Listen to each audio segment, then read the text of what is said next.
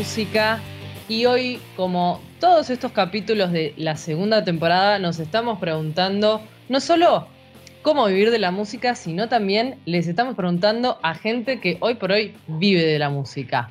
Hola Juaco, ¿cómo estás? ¿Cómo estás, Bab? Sí, la verdad que hoy estoy muy entusiasmado de, aprender un poquito más de cómo se trata de nadar en estas aguas a veces tan complicadas eh, como músicos. Así que bueno, estoy entusiasmado de conocer a. ¿Me presentás? Sí, claro, a Jesús Pilón está con nosotros hoy. Hola Jesús, ¿cómo estás? Bueno, ¿qué tal? Un gusto, gracias, gracias por comunicarse. Gracias Jesús. gracias a vos.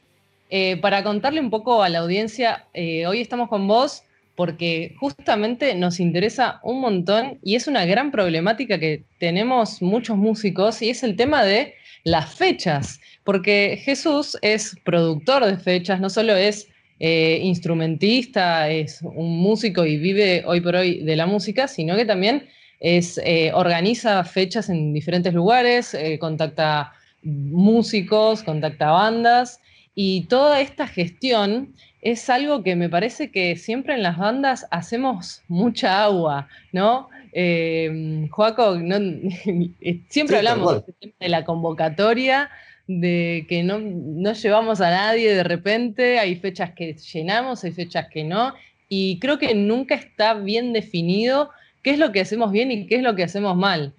Así que me parece... Sí, ahí, sí, ahí es donde el rol del productor de shows, que eh, me parece que es un poco lo que hoy nos convoca, es clave. Por eso es que estaría bueno, Jesús, si te parece, que nos cuentes un poco en qué consiste ese rol, eh, cómo, cómo, lo... ¿En qué consiste? O sea, cómo, si uno se quiere dedicar a eso, ¿no? Porque uno siempre está acostumbrado al músico ser instrumentista, ¿no? Y se dedica a su instrumento, sabe de teoría, bueno, punto. Pero cuando uno se dedica también ya a producir shows, a mover todo esto, ¿en qué consiste? ¿Qué, qué podrías contar acerca de eso? Bueno, eh, primero me quedo con, hay una, algo que agarré de lo que dijo Barbie, que dijo la problemática, ¿no? Ya, yo, no pensemos ya como que es un problema, ¿no? Porque ya estaríamos como arrancando con el pie izquierdo. Es un primer consejo que, yo podría dar humildemente, ¿no? Desde mi experiencia. Eh, y también eh, es como que también estaría bueno, bueno, todos sabemos lo que es una banda, ¿no? Todos sabemos más o menos, este, o, que es un lugar para tocar, o que es una fecha, pero ¿Qué decimos cuando, cuando decimos un músico? ¿A qué nos referimos? ¿Cierto? O cuando uno mismo se refiere a sí mismo como músico. Porque un, cirujano, bueno, o sea, es cirujano a partir del día que se recibe, si no es un estudiante de cirugía y no puede operar a nadie hasta el día que se recibe, ¿no es cierto? Eh, un tipo que estudia psicología, bueno, qué sé yo, este, si tenés un amigo que estudia psicología, por ahí no se recibió, no puede analizar a nadie, digamos, formalmente o profesionalmente, pero si ya está entrado en la carrera, te puede tirar unos tips, qué sé yo, medio Ahora, un músico, ¿no? Eh, no tenemos un título habilitante, los que hemos estudiado, eh, y estudiar me refiero al estudio formal o al estudio práctico, que son dos maneras de estudiar.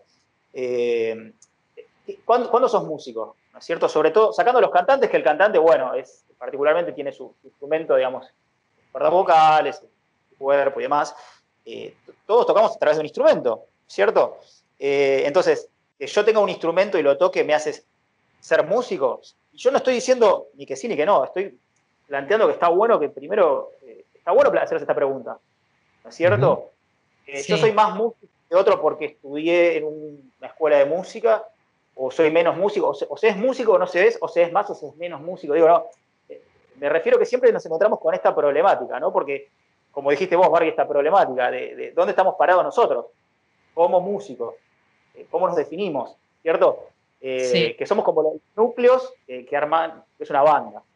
Eh, Chico, está bueno primero hacernos esa pregunta. Y segundo, el rol del productor o el organizador. bueno, si bien hay carreras y esto se estudia y van a hacer cursos y demás, yo por mi experiencia personal eh, se, fue dando naturalmente, ¿viste? Como, como el tipo que está en una radio y un día va a ayudar a un amigo y termina operando y después termina conduciendo y bueno, después de 30 años, ¿cómo, cómo empezaste? Y bueno, se fue dando. Eh, a mí me pasó de estar trabajando en un lugar la Pregunta, perdóname, la pregunta sería, ¿cómo, ¿cómo es tu día a día en este rol de productor? ¿Qué es lo que haces concretamente con, este trabajo, ¿no? Que es que, te diferencia de, el músico que únicamente se dedica a, bueno, a ejecutar lo que, lo que tiene que tocar. ¿Cuáles son estas tareas que, te tocan? Ya, en, mi, caso particular es particular porque yo no creo que haya mucha gente que se dedica a tocar y a la vez, o sea, que esté de los dos lados, ¿no? Claro. ¿Cierto? Que toque y que se suba al escenario y toque y que a la vez esté en el mismo ciclo o en el mismo lugar eh, como organizador y, o productor o bueno, el nombre que le quieras poner. Productor, a ver, yo creo que productor principalmente porque es muy fácil eh, decir soy manager o soy productor y, hay gente que lo hace muy bien y hay gente que no, como todo, pero yo creo que productor es el que arriesga, ¿no? Productor es el que dice, bueno, eh, organizo esta fecha y, este, y apuesto, no sé, dinero, trabajo o lo que sea, y bueno, si funciona, gano y si no, pierdo, ¿cierto? Eh, eso me parece que es el verdadero rol del productor, ¿cierto? El que resuelve problemas, el que, el que le dice, bueno, mira, este, no, no puedo ir a tocar porque mi baterista se quebró un dedo. Bueno, habla con esta persona que te lo va a resolver. ¿Cierto? Claro. Este, ¿Cierto? Me explico, y, ni hablar, tener la suerte y los conocimientos de decir, bueno, si sos tocas, vos sabés lo que le está pasando al tipo que está arriba del escenario. Y, bueno, yo siempre digo, yo armo, no sé, 100 fechas por año, pero para mí cada fecha es, es la única. O sea, yo sé que para esa persona por ahí es la única fecha que hace en el año. ¿cierto? Entonces, hay que entenderlo así, es como, digo, como, como que vos sos partera, bueno, cada vez puedes tener mil chicos, pero bueno, cada uno es, para la mamá es el único, ¿no? Digo, me, gustó, me gustó esa, esa comparación. Claro, y vos, y vos disculpame Jesús, o sea, trabajás con muchísimas bandas, porque eso, por ejemplo, para mí es interesante saber si vos producís con determinadas bandas, o sea, algunos shows, o muchísimas, un solo show, como decías recién. Eso para mí es como diferencial. No, no, no. Yo, yo eh, eh, cuando vos me decís, bueno, si vivo de la música, sí, yo vivo de la música, vivo de hacer música, de tocar música. Yo me especialicé eh, en, un instrumento, yo soy bajista, y, bueno, vivo, vivo de, tocar mi instrumento y a la vez de organizar shows y fechas de bandas, de bandas con las que trabajo yo, de bandas en las que toco yo, de bandas en las que me invitan o de bandas eh, que por ahí, qué sé yo, una persona que tiene un local eh, sabe mi trabajo y me dice, bueno, mira, quiero organizar un ciclo de bandas, o quiero organizar una banda, o quiero organizar un festival. Entonces me contacto con bandas para organizar el festival, por ejemplo, o organizar el ciclo. O, Digo, mira, quiero hacer una fecha de bandas de reggae. Bueno, buenísimo, la armamos. Eh, lo que ocurre muchas veces con los dueños de los lugares es que te dicen, la quiero hacer la semana que viene. No, bueno, no. no. No, pasa eso, ¿no? No, no mirá, unos días, ¿viste? Para, armar, para, armarlo bien, ¿no? Digo, que no quiere decir que uno no pueda salvar las papas y, si surge un inconveniente, bueno, mirá, se cayó una banda, se cayó un músico, lo resolvemos en dos días. Pero lo ideal es que haya un tiempo de maduración para que la cosa salga bien, ¿no? Totalmente. lógico.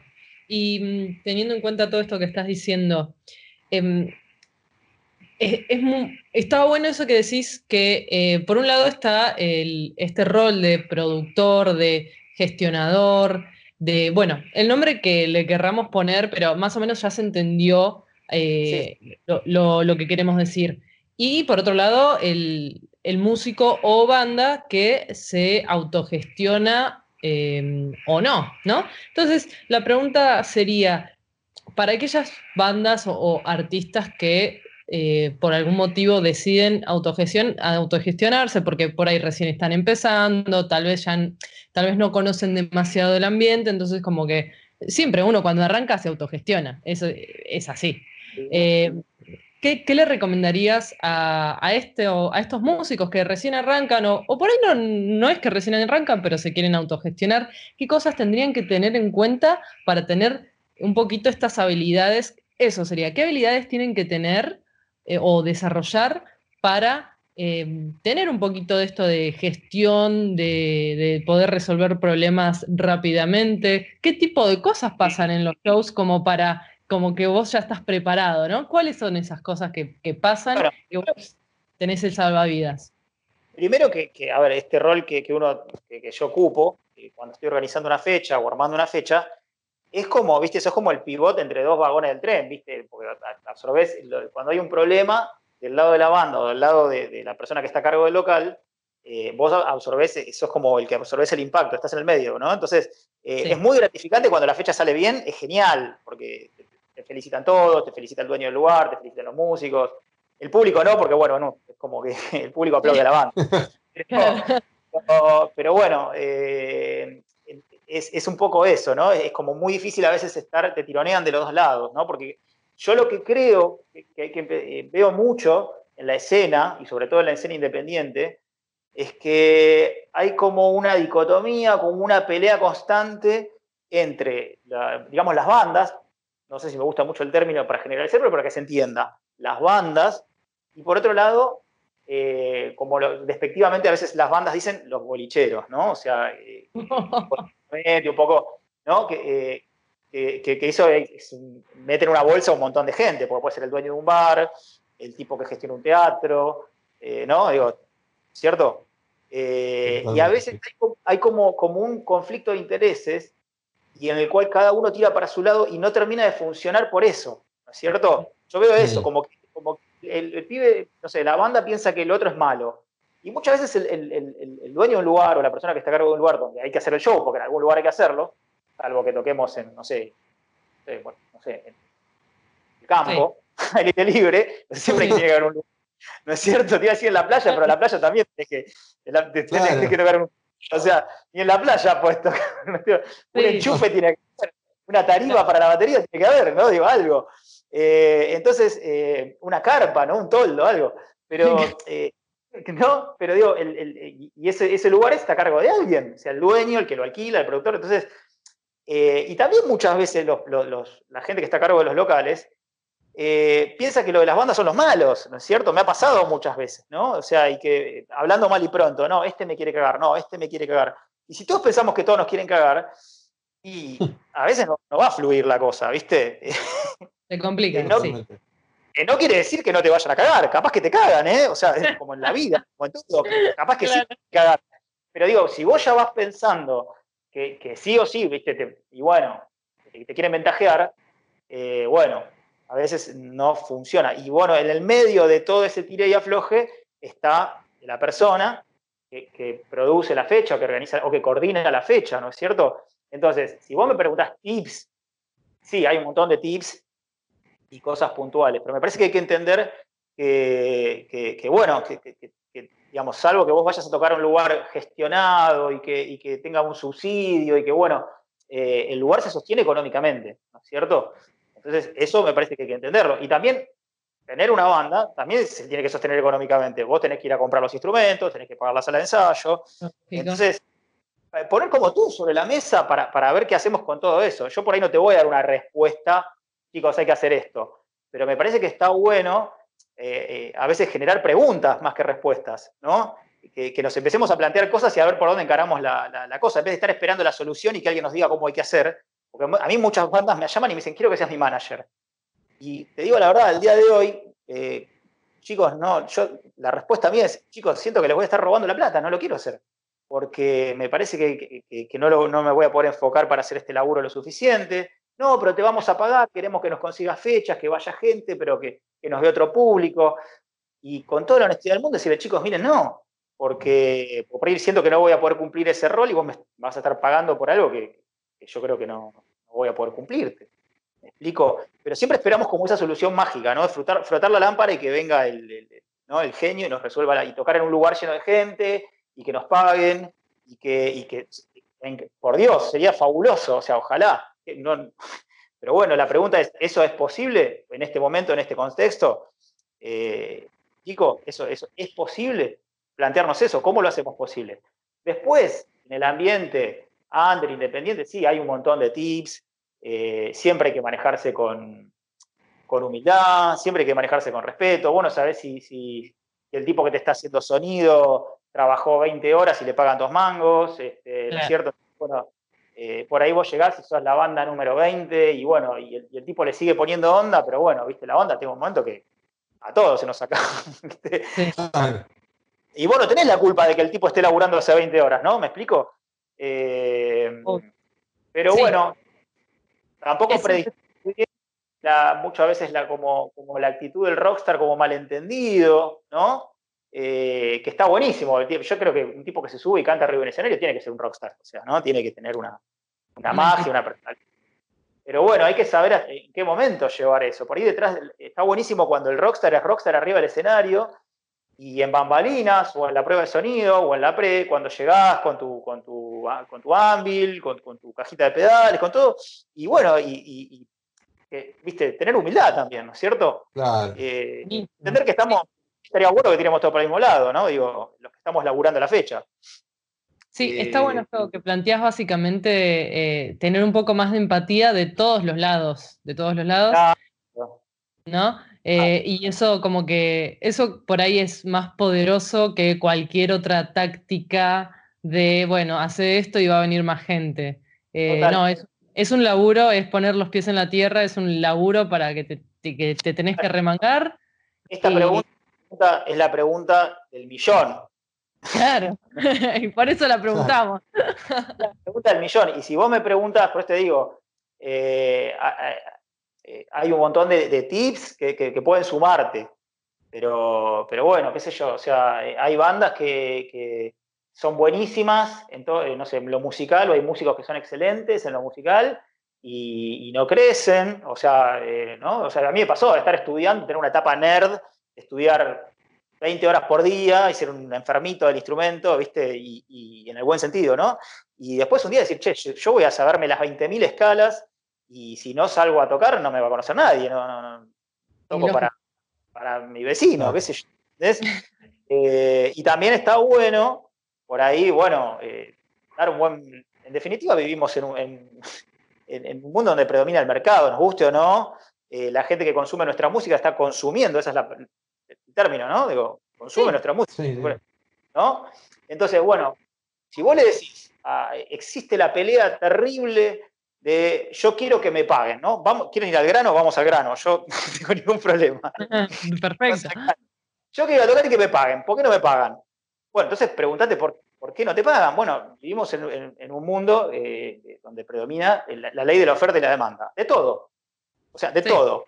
Sí. O sea, eh, a mí me pasó de tener compañeros, eh, viste, por ejemplo, los vientos, la gente que estudia vientos, trompeta, trombón, muchas veces eh, va de un lado al otro entre la música popular y la música clásica, ¿no es cierto? Porque son, vos tocas la trompeta, puedes tocar en una orquesta de música clásica o en una banda de jazz. Sí. y me pasó que muchos, muchos, muchos músicos, por ejemplo, de vientos, tenían mucho laburo y les pagaban mucho porque tocaban instrumentos de los cuales no había mucha gente tocándolos. Claro. Sí, totalmente, es muy común eso. Sí, sí, sí, que un trombonista es mucho más factible que ah. consiga laburo que un pianista o un guitarrista. Y yo te lo digo, esto no, no voy a dar nombres, pero yo tenía una compañera trombonista, eh, y lo digo porque con todo el aprecio, porque la aprecio muchísimo, y, me decía, yo laburo y, toco dos notas a veces, me decía, ¿no? Digo, me llaman para laburo en lo que tengo que tocar dos notas. Eh, dicho en el buen sentido, ¿no? De, que estoy robando, ¿no? En el buen sentido, ¿no? Como diciendo, qué loco, ¿no? Porque, sí. el trompetista tenía que hacerse un solo tipo John Coltrane, tipo, no sé, Miles Davis, es así John Coltrane, es saxofonista. tipo Miles Davis, Gillespie, no sé. Y, bueno, entonces, ¿por qué? Porque había menos, ni hablar un tipo que toca la tuba, o sea, en una orquesta de música clásica, y bueno, sí, seguramente vaya uno y le digan, vení, ¿cuánto me cobras? Eh, ¿No es cierto? Y lo mismo pasa eh, si, hay dos millones de bandas a que si hay eh, tres. Y no está mal eso, que haya cuatro millones de bandas. Digo, eso no me, parece genial. Ahora es, hay tantos lugares para que toquemos, hay tanto público que va a estar dispuesto a ir a vernos, ¿no es cierto? Eh, entonces, está bueno hacerse esas preguntas. Viste, a mí me pasó, por ejemplo, tuve la suerte hace un par de años de, viajar a Centroamérica y, y, estar con músicos de allá y ver el panorama musical en, puntualmente en Costa Rica, que es uno de los países más, el paraíso de Centroamérica, ¿no? Este, y en todo sentido, muy floreciente. Y, los músicos, obviamente, les pagan, les pagan en dólares. Conocí músicos argentinos yéndose allá, eh, y no eran músicos ahí súper virtuosos, pero les iba muy bien. ¿Por qué? Porque había muy poco, muy poca gente que lo hiciera, ¿no? Claro, hay, que, eh, hay que entender esto que es tan básico de, de lo que decís, de la oferta-demanda Tal vez el músico no se pone a pensar en eso, no se pone a pensar que se trata de un producto lo que estás eh, ofreciendo, porque al fin y al cabo es un producto Y si hay mucho de ese producto, y la gente va, va a elegir entre demasiadas ofertas, entonces va a elegir uno o dos. Este, en cambio, si vas a un mercado un poco más chico, eh, tenés más posibilidades. Y eso está bueno tenerlo en cuenta. Ya, a ver, no, no, estoy diciendo que nadie se tiene que ir a ningún lado, bueno, ahora menos, ¿no? Pero digo, a ver, si no, comparo otro lugar para saber dónde estamos parados nosotros, no para decir que hay que irse a otro lado. ¿Dónde estamos, qué, hacemos con, ¿entendés? Eh, a veces está bueno ver qué pasa afuera para entender lo que pasa adentro. Claro. Pasa acá en Buenos Aires, vos de Buenos Aires, no a la Argentina, Buenos Aires, ¿cierto? Entonces, si vos decís, eh, a ver, te digo cosas básicas, o sea, vos primero tenés que, tocar lo mejor que puedas, o sea, hay cosas estrictamente musicales que son como el ABC, ¿no es cierto? O sea, eh, la prueba de sonido no es el ensayo, por favor. ¿Me explico? Claro, eh, bueno, bueno, sí, sí. chicos, a ver, está todo recontra bien, pero por ejemplo, afinar, te digo una pavada, ¿no? Pero digo, el, viejo y querido afinador de, de, pincita que todos tenemos y hemos tenido, para poner en el clavijero, eh, afina, aunque vos le saques el volumen a la guitarra, al bajo, ¿no es cierto? Y vos estás enchufado en la prueba de sonido a todo el PA del lugar, no sé cuántos miles de watts, ¿viste? Y vos te pones a afinar el bajo con todo el volumen del instrumento, te van a querer matar. El sonidista, compañeros, eh, ¿no? Digo, los pibes de las otras bandas. Digo, y son cosas ya de sentido común, tipo, eh, no te digo que te compres un afinador ultra pro eh, que te tome la vibración de las cuatro cuerdas a la vez. No, el, mismo afinador de pincita, pero sacale el volumen, te afina igual, ¿no es cierto? Y hacen cosas que sea más llevadero todo para todos, ¿no es cierto?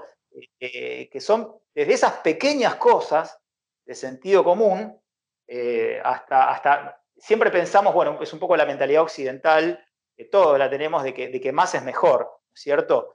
Y, a veces en el rock, por ejemplo, eh, nos cuesta mucho entender que un silencio es tan efectivo como una nota y que, y que los grandes recursos de las grandes bandas a veces es dejar de tocar por un, por un momento. Cuando vos escuchás un tema de, un DJ que te va a hacer mover la patita, es porque el tipo sacó el bombo en negras y lo volvió a poner cuatro compases después y explotó el tema. ¿No es cierto? A las bandas eh, no se nos cae la idea de decir, che, acá no. Eh, los, Chili Peppers, por decirte, ¿no? Una banda que, por la cual yo me hice músico. Tipos que son compañeros de banda, eh, por lo menos Flea y Anthony, desde la secundaria. y, y, los Chili Peppers son tres instrumentos, sacando el cantante, tres instrumentos tocando, y que se han ido reinventando, y que la mayoría de los temas son cada vez más simples muchas veces, y vos lo que ves es que, o bandas como Audio Slave, eh, que, también son tres tipos tocando, el, power trio, y lo que hacen es que muchas veces el bajista deja de tocar, queda la guitarra y la batería, muchas veces queda un drum and bass, muchas veces queda la batería sola, unos compases, eh, y, lo mismo pasa, eh, ¿por qué no usamos esos recursos a la hora de, pensar los temas? Que muchas veces veo que, ya no se está usando demasiado, y que es un recurso increíblemente efectivo, ¿no? Para, llamar la atención del público, de que te, de que te está escuchando por la radio. Eh, y, de pensar que si vamos, a tocar para nosotros o vamos a tocar para el público. Eso es claro. Eso es claro. De, todas, maneras, de todas maneras, lo que, lo que vos estás planteando me parece muy interesante, pero al mismo tiempo me, está, estás planteando esto de, de que, bueno, en definitiva, lo que estamos presentando termina siendo, si queremos vivir de la música, un producto y por ende hay una parte que tenemos que prestar atención al público, ¿no? Entonces, eh, una de las grandes dificultades quizás a veces es que a veces como artistas o como músicos nos ponemos muy de nuestro lado, no muy ombliguistas de por qué no, no consumen música, por qué no hacen esto. Y estaría bueno escucharte con, eh, contarnos un poco qué opinas del público, o sea, ¿Cómo tendríamos que observar al público? Hay algo que nos estamos perdiendo a veces y que a veces, viste, nos, nos ensimismamos en la música. ¿Hay algo que vos veas hoy por hoy en este 2020? Bueno, quizás no en el 2020 porque el coronavirus cambió un montón de cosas, pero que vos veas que, funcione y que tengamos que prestar atención a la hora de autogestionarnos. Mirá, eh, a veces eh, autogestionarse es, eh, es está bien. A mí me pasó de armar una banda, por ejemplo, una de mis primeras bandas, que era una banda que todo el mundo me decía, che, qué buena que está tu banda, músicos increíbles, y, en todo sentido, estaba buenísima. Y yo me puse un poco lo que suele pasar a veces, que uno de la banda se pone al hombro, ¿no? Esta cosa de, bueno, voy a difundir, voy a, a buscar notas, voy a buscar fechas. Y es una energía enorme, porque uno también a veces tiene que trabajar, tiene que hacer otras cosas. Entonces, eh, necesitas un día de 50 horas para, además de todo lo que tenés que hacer, tocar, ir a ensayar, aprenderte los temas, hacerlo bien y aparte ser el manager de la banda, ¿no es cierto? Entonces, la pregunta es, ¿lo hacemos entre todos? ¿Lo hace uno? ¿O tenemos una persona tercerizada, el amigo que te lo hace de onda, o alguien que vos le pagás porque es un trabajo? ¿no? Entonces, esa es la primera, como la gran pregunta, ¿no? Si lo, si lo vamos a autogestionar o no. O vamos a, generar un dinero para pagarle a una persona que lo haga y después elegir esa persona, también, ¿no? Eh, y elegirla bien.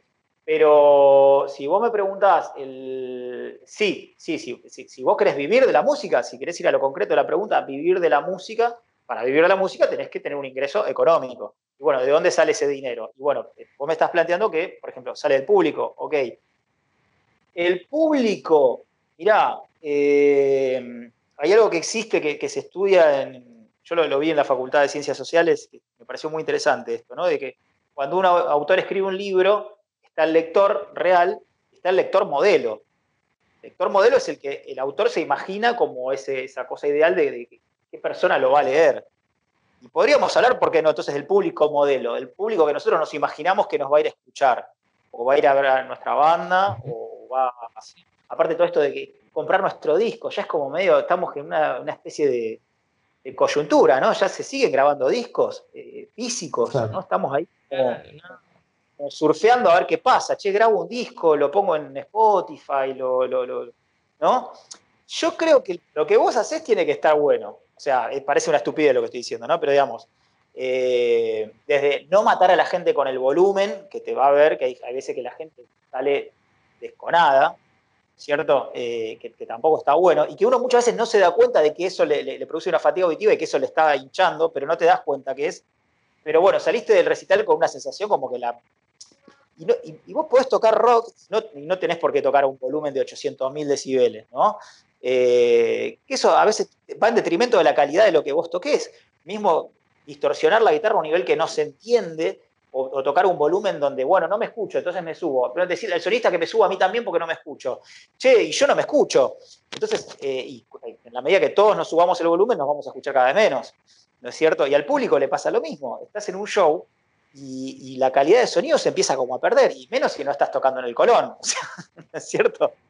Si estás tocando en un lugar quizás las cajas no están, el PA no están, los parlantes en su mejor estado, y puede pasar que no se entienda nada lo que estás tocando. Y vos te rompiste en la sala ensayando, armando un arreglo, que toco la quinta bemol, que vos acá, haceme la tercera con la voz, y qué sé yo, y no se entendió nada. Nada. Y pasa mucho. Pasa, pasa siempre. ¿Entendés? Por Dios, pasa siempre. Eh, digo. Entonces, es verdad. ¿verdad? Eh, eh, uno tiende a veces a hablar de culpa. La culpa, bueno, la culpa es del batero, no la culpa es del sonidista, no la culpa es del dueño del lugar, no la culpa es de mi amigo que no me vino a ver, no sé. Pero pasa, pasa. Y eso hace que la gente que te fue a ver, eh, a ver, otra cosa que por ejemplo es de manual.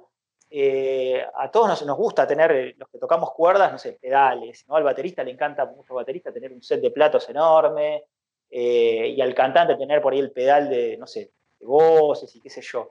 Pero a veces uno va a tocar un lugar y a mí me pasó, no, no voy a dar nombres, ¿no? Pero digo, una vez vino una banda, por ejemplo, un lugar donde yo armaba, que el pedalboard del muchacho era increíble, pero no sé, tenía más efectos que, cinco Ceratis juntos. O sea, era una locura, ¿me entendés? Eh, tenía un capital invertido ahí que se podía comprar un cero kilómetro, el tipo, ¿entendés? Eh, y toda la prueba de sonido de la banda se usó para probar la pedalera del muchacho este. Y no la llegó a terminar de probar. O sea, no, hubo, no probaron las otras bandas, no, no probaron los otros músicos. ¿Cómo se interpreta eso? ¿Entendés? Entonces, vos me parece que también está bueno. Muchas veces los músicos van a tocar un lugar donde, ah, no sé, yo no conocía el lugar. Ah, no sé, este, ¿qué, hay acá de mm, sonido? Eh, pero yo pasé a tu cantante, le dije todo, le mandé por mail, le mandé una foto de, ah, nunca me lo pasó, o vos no se lo pediste. Claro. Ah, bien ahí. Digo, sí, sí, sí, está buenísimo. Eh, está, está bueno, digo, a ver, vos me puedes decir, no, mira, yo toco una banda para divertirme y todo esto me interesa un pepino y quiero que salga como salga, bueno, ok, eso es lo que va a resultar. Ahora, si vos me decís, no, mira, yo quiero ser pro, yo quiero eh, sonar bien y, que, y hacer un buen show y que la gente me quiera venir a ver, bueno, todas esas cosas también importan. No solo el juego de cuerdas más caro. Vos podés tener el juego de cuerdas, más caro y, que hoy en día salen carísimas las cuerdas. No te sirve de nada. Porque, ¿entendés? Porque por ahí, ¿me explico? Eh, eh, sí, es como ubicarte donde estás, en definitiva. Es como eh, ubicarse y no, no, no, ponerse siempre en, en lo que uno quiere todo el tiempo. Exacto, exacto, ¿viste? Entonces, bueno, es como, me parece que pasa por sentido común y entender que, bueno, ¿nos vamos a tomar esto en serio? Sí, bueno, no es solo ir a ensayar y, bueno, y, llegar a horario y demás, hay un montón de cosas. ¿No es cierto? Sí, totalmente. Y bueno, pasando a otra pregunta, quería, quería saber, vos que, ya conoces un montón de lugares, eh, acá en Buenos Aires sobre todo, em, si nos podías eh, dar algunas recomendaciones de lugares que estaría bueno que las bandas conozcan. Tengo entendido que obviamente hay ciertos lugares más eh, propensos a, que toquen cierto género de bandas, eh, ¿no? Por tanto a nivel sonido, a nivel eh, ambiente, a nivel gente que lo visita. ¿Qué, lugares nos podrías recomendar a, a, diferentes artistas para que, bueno, una vez que termine el coronavirus y que podamos volver a tocar, Em, vayamos a, averiguar, a gestionar alguna fecha. Mira, eh, yo creo que sea el lugar que sea, está bueno que toda la gente, de todos los que van a participar, sea de músicos, sonistas y demás, se preocupen en conocer el lugar previamente y, saber con qué cuenta y si es posible por escrito, porque también es una manera de que cuando vos al lugar le podés reclamar, mirá, a mí me dijeron que iba a haber un amplificador de guitarra y vengo y no hay, entonces tipo, tener como una especie de, por escrito, así sea en un mensaje o lo que sea, de con qué cuenta el lugar y con qué no.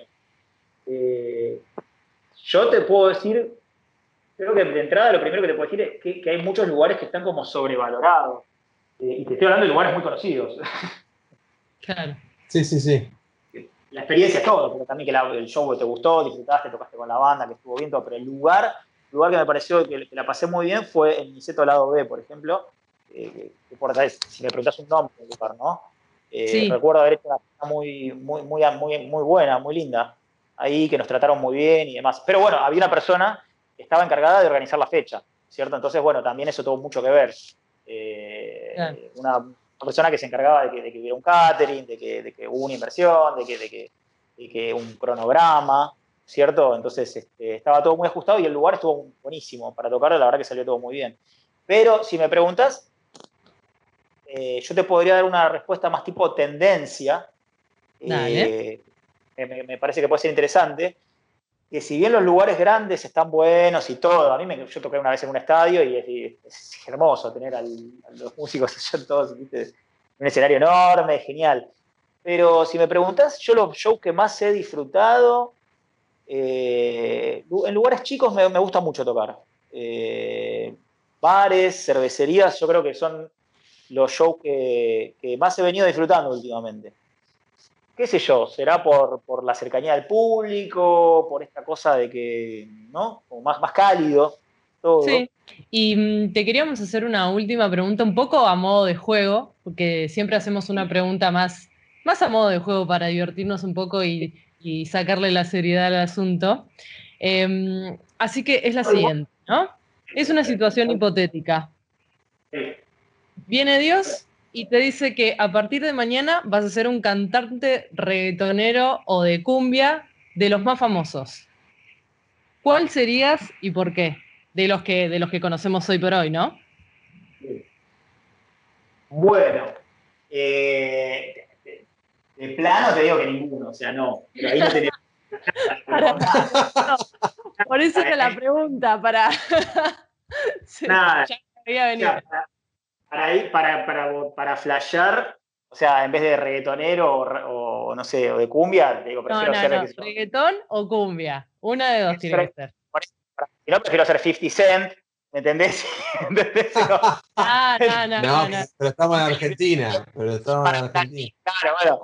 Pero no, no, te diría que en eso no te negocio ni loco. Pero sí me encantado de la vida si, si viene mañana algún productor de, alguna gran banda de, estos estilos y me quiere llamar para tocar y contratarme y salir de gira y se, me encantaba la vida, vamos y tocamos, grabamos, lo que quieras. Pero, pero aparte tampoco conozco tantos, así que te estaría chamullando mal, ¿viste? Porque tampoco estoy muy... ¿Me entendés? si me preguntás cumbia, me quedé, no sé, te, digo, eh, no sé, Daniel Agostini, me, quedé hace... me quedé en el tiempo, ¿viste? Por ahí los días ya ni idea tengo la, este, la, escena de la cumbia, ¿viste?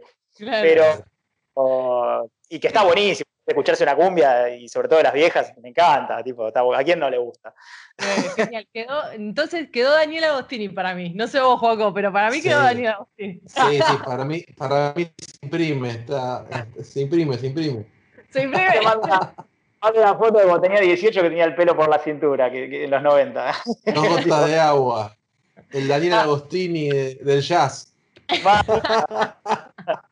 está buenísimo que se generen estos espacios y quisiera aclarar también que, bueno, no, podemos pretender agotar ni cerca eh, una, una temática más que una problemática, una temática como la de las bandas, las bandas emergentes, los espacios, da para cortar muchísima tela, pero bueno, un mínimo granito de arena, mínimo, humildemente espero haber dado, y, este, y bueno, y espero que salgamos todo esto y podamos volver todos a tocar, que es lo que queremos, ¿no? De una, sí, ah, claro, claro que sí. Y ese es el objetivo. Antes de cerrar, quería, quería preguntarte a vos, Juaco, la pregunta también, porque me parece divertido que la respondas vos también. Barbie. sí. Barbie, tengo muchas, eh, si bien todos tenemos como toda esta cosa con lo que está pasando ahora, de que, bueno, de hacer todo virtualmente y demás, este, yo me, he este, guardado bastante de hacer cosas virtuales, si bien creo que hay gente que lo está haciendo y está buenísimo, pero yo creo que, la música hay que vivirla en vivo, o sea, es que yo creo que a mí cuando me dicen, no, esto no va a volver a ser la normalidad y demás, mirá, la humanidad ha pasado cosas tremendas y música siempre hubo, y músicos siempre eh, hubo gente que, salió a tocar, y yo creo que tendría que, no sé, explotar una bomba atómica y que el planeta no exista más para que dejemos de tocar en vivo, eh, porque vamos a volver a tocar, es así, o sea, es como algo de fuerza mayor que, todos vamos a querer volver a salir a tocar y escuchar música en vivo, que es algo maravilloso, eh, más allá de que esté bueno y se pueda hacer por una computadora, ¿no? Pero no pensemos que eso no va a volver a pasar porque vamos a volver a tocar y seguramente antes de lo que pensemos. Es, el, gran...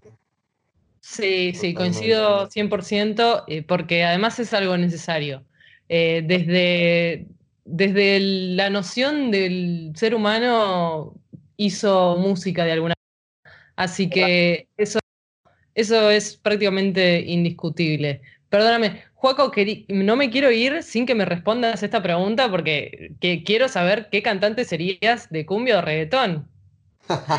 bueno, obviamente como a Jesús me cuesta porque ninguno de los dos estilos eh, es de mis predilectos, pero este, si hubiera una figura que a mí me e, es, vieja, pero para mí yo la respeto mucho y creo que tiene un buen punto medio entre ser muy popular y a su vez mantenerse para muy fiel a la, cumbia de alguna manera villera en sus orígenes, que es Pablo Lescano. O sea, para mí, para mí lo, de todos es el que yo más como lo miro y digo, ok, este, me gusta, te creo, te creo. Así que nada, me, eh, copa.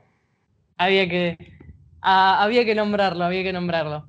En mi caso, em, yo no, no, reniego para nada, eh, de hecho, escucho y, me gusta. Em, y hasta estoy entre dos. Estoy entre Anita y Nati Natalia. Eh, porque me gustan mucho las voces de las dos. Anita me gusta particularmente porque, bueno, hace música brasileña y la música brasileña me, gusta muchísimo. Este, eh, y bueno, y tienen las dos unos cuerpos que me encantaría tener yo también, así que ya que estamos. Esas, cualquiera de las dos viene bien. Este, bueno, si les parece, chicos, antes de bueno, seguir divirtiéndonos un poco con esto, Eh, ¿te parece que des un breve resumen de lo que estuvimos hablando? Dale, me encanta. Este, bueno, así para rápidamente contar que arrancamos hablando del, rol del productor, del gestor de shows, eh, cuáles son los objetivos, después hablamos un poco de algunos tips o más que nada también de entender la posición del músico antes de, hablar de tips, pero bueno, eh, además Jesús tiró algunos para esto que es la autogestión, que es organización de shows. Después hablamos del conflicto de intereses que a veces puede haber entre los músicos y los dueños de establecimientos este, de, cada lado del, ring, por así decirlo, este, que no es un ring, pero bueno, a veces se toma de ese lado. Después hablamos de la importancia de empatizar eh, con el público, pero también empatizar mucho con las personas que participan del show, que no siempre son músicos, que son también los sonidistas, los iluminadores, los que se encargan de gestionar la fecha. Entonces es importante mantener la humildad y ser respetuosos entre todos. Después, la importancia de conocer muy bien los lugares a los que uno va a tocar, eh, anticiparse a qué, con qué instrumentos o eh, amplificadores o dispositivos contamos antes de cualquier cosa, para después poder dar el mejor show, para poder complementar con lo que haga falta y también para eh, si contamos por escrito con esa información, vamos a poder también, en el caso de que faltase algo o algo falló o lo que sea, poder, este, eh, nada, charlar con, la gente de ese momento. Y bueno, ese tipo de cosas realmente son importantes y a veces uno se enfoca tanto, tanto, tanto en quejarse y echarle la culpa a los demás, que a veces uno se puede anticipar esas cosas y eso va a definitivamente mejorar la experiencia para todos. Y bueno, este, eso fue todo básicamente. Buenísimo. Bueno, muchísimas gracias Jesús por todo esto que, estuvimos hablando. Como decís, obvio, hay mucha más tela para cortar, pero la realidad es que tampoco queremos extendernos demasiado. Y, bueno, el podcast va a seguir, vamos a tener otros capítulos para hablar de, de, diferentes temas y profundizar también en otros. Y bueno, nada, nada más que decirte muchas gracias. Bueno, chicos. Gracias, Jesús.